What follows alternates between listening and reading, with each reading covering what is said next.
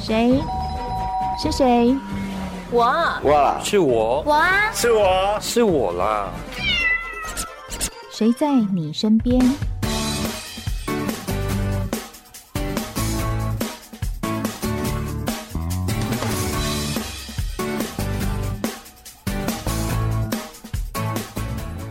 听众朋友您好，欢迎收听今天的节目，我是梦萍。我们平常在生活中非常的方便，例如说我今天要穿什么啦，我看镜子就知道，哎，今天穿这样好不好？但是各位有没有想过，如果是视障朋友呢，他们要出门的时候，怎么样打理自己呢？很高兴呢，在社会上有很多人总是要帮这些人在这些朋友设想哦。所以今天我们在节目中邀请到的是中央大学资讯电机学院的院长苏木春教授，教授你好。梦萍跟各位听众大家好，另外一位呢是中央大学网络学习科技研究所的陈优华教授，教授你好。梦萍你好，那各位朋友大家 好。嗯，今天请两位来是因为呢看到了你们在研究的一些东西，我觉得好厉害。 然后其实之前我在看的时候，我看不懂。因为超过我的想象，我觉得科技可以做到这个程度的时候，我是真的吓了一跳。因为超过我的想象，所以无法去解释这是什么玩意儿哈。那我们知道说，呃，苏木春教授，您做了很多帮忙生障者去在生活上解决问题的一些，我们讲辅具吗？是可以讲辅具哈。科好技辅具。科技哦，对，重点来了两个字，叫科技辅具。好，呃，光是听这四个字，我觉得听众朋友可能很难理解。我们先来举例听障者好了，听障者因为他没有办法听到别人说什么，像我们可能跟他沟通的时候，只能用身体语言啊、手啊比来比去。可是我想他们可能不是很了解，在这个部分，怎么样让他们跟一般的朋友们可以好好的、很快的、很快哦，及时沟通。好，我相信大部分人都会同意，用母语沟通是最自然、最没压力的方式。那虽然听障者可以用文字书写的方式来跟外界沟通，但手语是他们的母语，所以要让听障者能够用母语。他的手语跟我们的沟通的话，这个我们就需要开发两个系统。嗯那第一个是所谓的手语辨识系统，那听障者站在摄影机前面打出手语之后，这个系统就会透过人工智慧的方式将它转译成文字，然后用语音的方式输出，你让是我说们立刻吗？立刻嗯，就是它比完之后，所以它就会有语音输出，所以我们这时候就可以听到它刚刚打出来的手语。哦，听到哦，对，意思是是说，好，今天假设我是一个听障朋友，那我现在跟苏教授在沟通，因为你你不能懂我，我也不能懂你，是所以呢，我就比一个手语给那个系统看，然后那个系统就可以把我比的手语，例如说，哇，苏教授今天好帅。我比完之后， 那个机器会用说的告诉你吗？没错，哎，它就是真透假过影像。嗯，然后辨识出文字之后转成语音，然后就语音输出。我想到一个东西耶，就是我前一阵子去意大利玩嘛，嗯那意大利人讲意大利文啊，我不会，我们讲中文他也不会，所以现在有很多那种翻译软体，我就在我的翻译软体上用中文输入以后，他就立刻翻成意大利文给对方看，是不是有点这样的意对思，？就是一种翻译手语的翻译系统。哦，所以刚才说的是从手语翻译成语音，哇，这更厉害耶，因为他已经跳脱了所谓的语言，他是用手语。是哎，我有个好奇，那这样的系统去建制的时候，是不是需要在那个 AI 系统里面告诉他手语的意思？必须要有先事先训练好这个人工智慧的模型，嗯，哎，就是它必须看得懂。所以这就是这个关键，它要克服的就是我们一般听障者打手语会有遮蔽的问题。如果我们光用一个摄影机，然后再来每个人打同样的手语，会或多会或少会有一些差异。对，那再来就是打的手语过程里面，你要你要知道哪什么时间点是代表一个完整的片语，嗯，所以这是切割的问题，都是这个系统需要克服的。那你们弄这个东西，让他很明白的知道，呃，听障朋友在说什么，这个弄了多久啊？我们开发持续开发了好几年，好几年哎是五年、六年、八年，甚至于有超过。我们真的哦两千年前，我其实就开始做，那时候的人工智慧还没有那么有 智慧，所以需要花很大的功夫。嗯那这几年人工智慧的工具变得很更友善、更有效，所以有一些进步。嗯，那直到去年，我们做也做到一两百个手语，那辨识率也只到八成多，我觉得哦还可以有精进的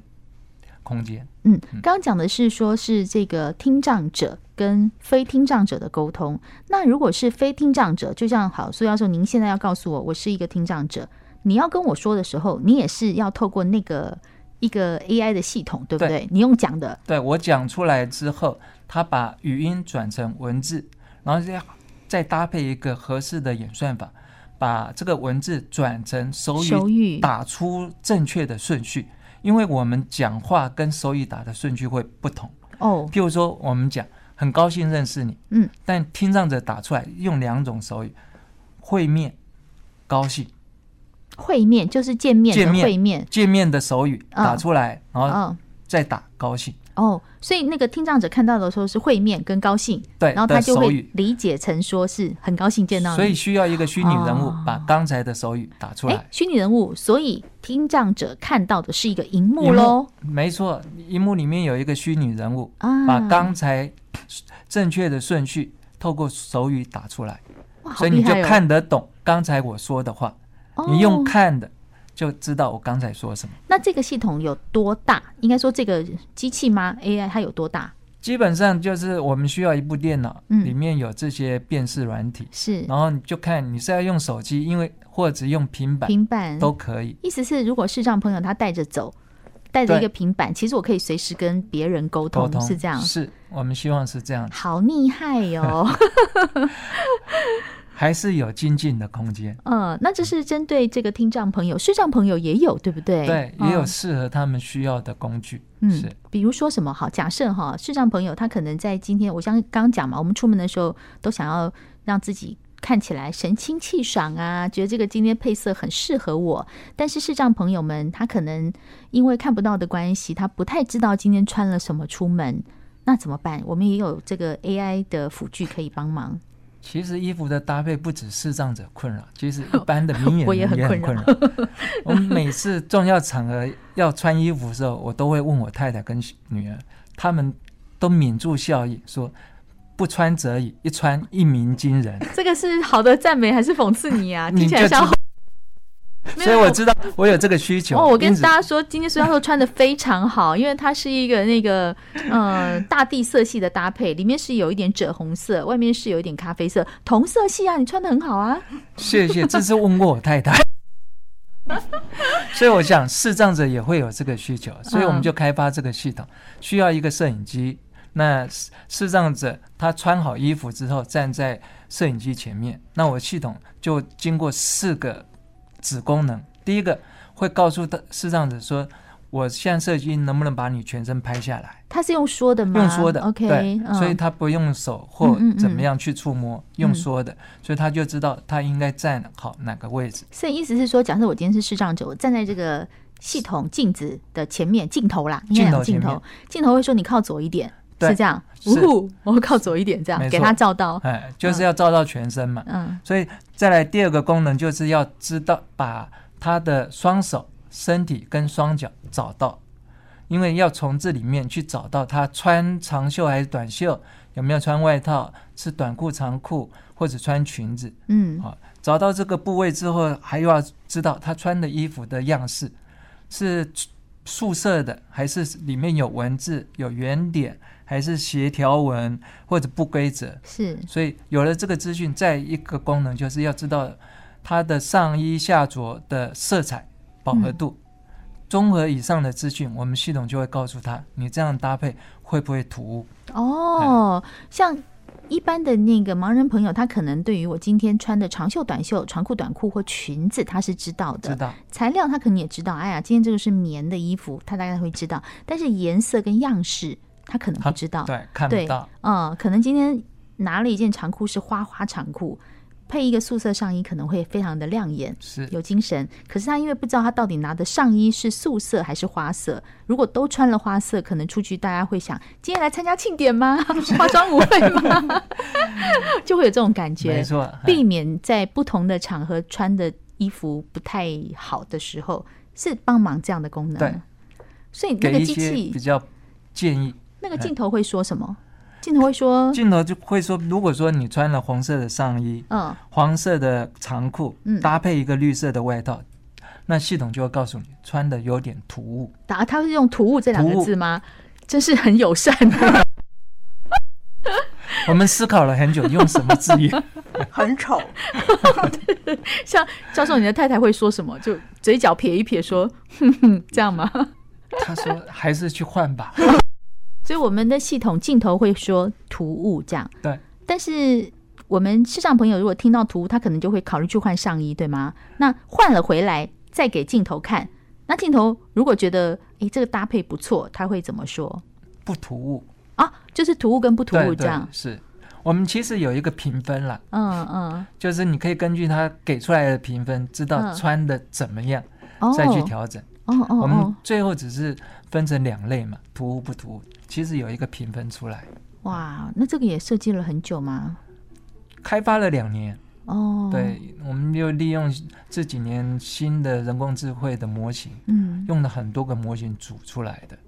真心觉得厉害耶，因为像这种突兀不突兀， 我个人都很需要。 希望你以后能够普及到说，哎，一般人在穿搭的时候，他也会告诉我突兀 不突兀。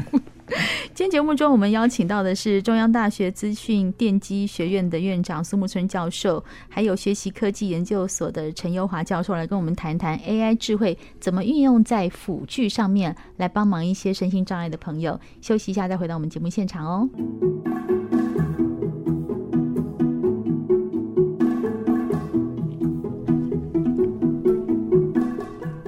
刚才在节目中啊，我们问了很多有关于科技的辅具，来帮忙视障者跟听障者的呃生活上解决一些问题。那当然，呃，陈优华教授自己本身是一个小小人儿，对我您是一个小小人儿。您一定也知道说，在生活上遇到的困难，你就是更能够身临其境吧，可以这样讲。对对，那您也开发了一些帮忙这些小小人的线上生活百科，对，哇，这个内容是什么？好，因为我本身是一个小小人儿，那所以也不可否认，就是说一般的呃生活上的设备，还有生活上的安排，都是呃都是为了一般人设计一般的身高，呃，对，一般的身高。那我们一般来讲，我们的小小人儿的身高，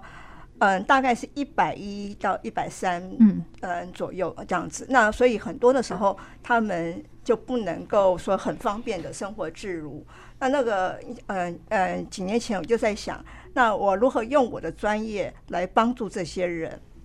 所以我们就建立了小小人儿线上生活百科，嗯来帮助他呃他们。那所帮助的他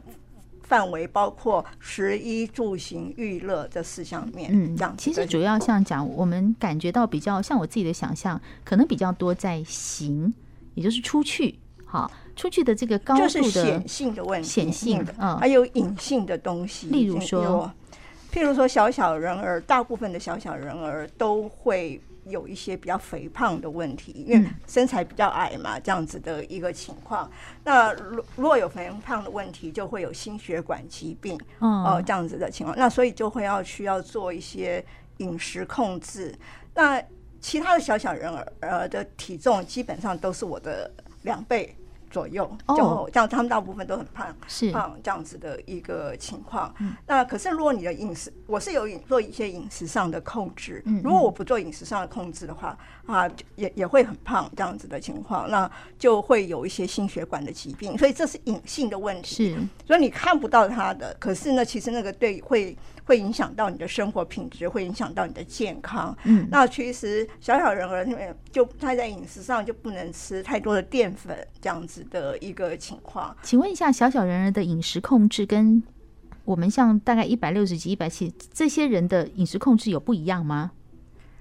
应该讲说，呃，那个在量上面是嗯应该要不一样的。量上面，因为我们是一个正常人的年岁嘛，可是假设我们吃的东西跟你们一样的时候，嗯那我们的就那发育就会很很。很庞大这样子哦的一个情况，像我淀粉就吃的不多，然后但是我其他菜就呃或者然后蛋白质的东西就会吃的比较多，就这是样还是要注意均衡的对饮对食对这样子。哦，像像有一个小小人儿，他可以一餐吃完一个铁板面，再吃一块牛 排，然后再吃一块面包，这样这样子的一个情况。那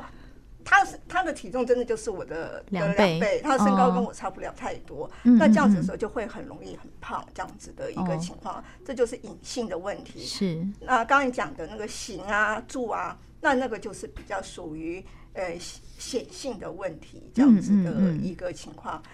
啊、譬如说行的人的话，就是说那。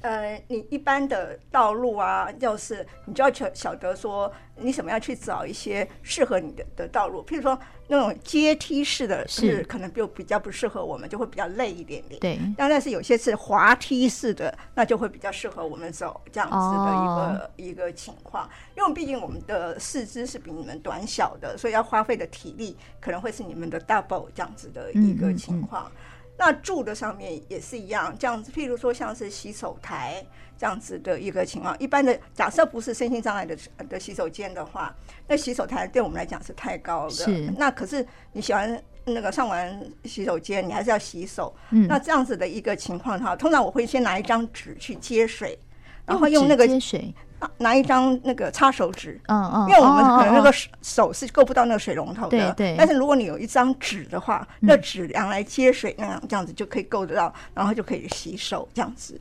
哦，哦，对，就是这一类的问题是小小人儿在生活上都会遇到的。啊等于那是提供一些方法，让他呃对们对去对想说，哎，这个方法我我们可以去去试试看，这样对子对。因为您在这个小小人儿的百科生活百科里面，我有看到说也是针对家属来调查哦，这个我也有比较好奇，就是。这个百科当然是提供给小小人儿去去使用嘛，比如说嗯您刚刚提到的阶梯啊、缓坡啊，哈，那给家属的建议会是什么呢？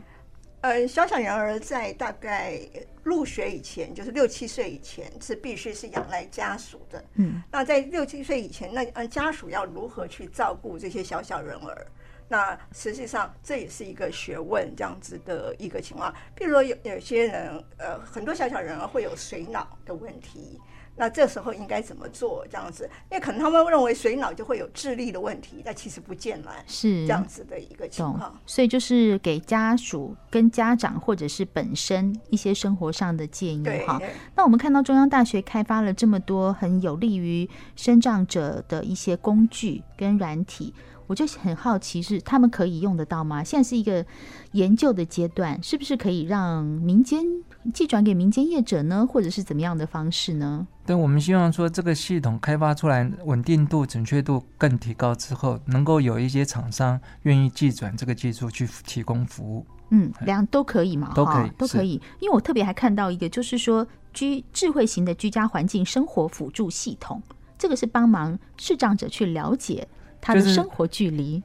就是了解，万一家人或同事一挪动了桌椅，那他回去的时候可能就会产生碰撞，所以这个系统只要侦测到有这些家具被移动了，就可以事先提醒他。事情你还是说，比如说我今天是视障朋友，我回到家以后，因为我家人他可能把放在左上角的桌子放到了右下角，那是我一走进门的时候，那个系统就会告诉我吗？是，他怎么说？他会告诉他，那刚才的桌子可能离原先的位置大概是几点钟的方向被移动多几步的距离，哦，是用这样的形用这容种法方，式来提醒他。几点钟几步对这样的对他们距来离说，是用时钟的方向，他们比较知道哦，进门的时候两点钟的方向怎么样，哦发生什么哦事。视障者会用几点钟，呃，这个时钟的方向是我们去研究过的，是吧我们有问过视障协会，他们觉得嗯嗯嗯这种方位的提醒，用时钟的方向嗯是对他们比较能够接受的，哇，你们真的做很多功课哎、 必做须研站究在必他们的须角度来看。对对这对，个因为我系统我从来没有想过说，哎，对哈，他们视障者脑里面的画面会是什么？那这样讲就大概有一个概念。那但是什么东西移动了要提醒，什么东西移动了不要提醒呢？这个怎么去界定？就是会担心它会碰撞到的，嗯，譬如说桌椅这些，或者哪些电风扇啦、这些东西，都是可以事先定义的。就是我要去定义它就对对了，对不对？是你使用者，使用者你要先定义你关心哪些会被移动，我关心卫生纸有没有被拿走，可以吗？可以找。哦，可以吗？这个系统事先也可以去训练模型找卫生纸，哦就是你可能家人把遥控器摆在不不同的地方，你找是不到。所以遥遥控器也可以定义它，也可以定义所以这些东西都要先定义。，对，这个模型要知道你关心哪哦些物件，所以训练。练好它才可以帮你找得到。 如果我很在意我家有一个古董花瓶， 怕被人家拿走， 我也可以定义它是这样。是那，系统会告诉我什么？这个花瓶今天不在家，如果被偷走不在原先的位置，他会说吗？它会知道说不在原先的位置变动了。他会说花瓶不在原先的位置，这样吗？目前没有那么智慧，但是你如果需要说真的原先你关注的物件不见了，这个系统可以通知你。哦哇，我好，我好希望那个民间业者可以来寄转这个东西哦，因为现在科技智慧在我们的所谓的智慧型居家系统里面其实是有的，有对需求的，已经对有了。就大是家会想说，哦，我今天要提早开冷气啊，我要恒温啊，这些都有。都有。但对是这么细心，像你们做到那么细致，为一些身障朋友做，我真的还是觉得第一次听到哎、是我们努力开发很多不同身障的辅具，嗯希望他。们能够提升他们生活品质。所以当初会去想到要做这些辅具，是从一个人的需求做出发吗？我都一直鼓励我们中大致电院的学生，科技来自人性，是更应出自关怀。初次关怀是讲的真的是非常贴心跟到重点哈、所以陈教授也是因为自己想要对人做出一些对需求的对贡对献，嗯，对因为我觉得这些生长者，就是说，呃，或者是其他的呃呃身心障碍者，他们如果给让他们有一个适合的生活环是境，他们也能够为社会贡献一己之力。那对我想，中央大学就是希望能对这个社会有所贡献。希望我们大家都能够对这个社会有贡献，就是各位拿出专长，像你们的科技专长哦。今天很谢谢中央大学资讯电机学院的院长苏木纯教授，还有我们学习科技研究所院的陈优华教授来到我们的节目现场，谢谢你们带来这么好的资讯，谢谢，谢谢孟谢平，谢梦萍。谢谢您收听今天的节目，我是梦萍，我们下周见喽。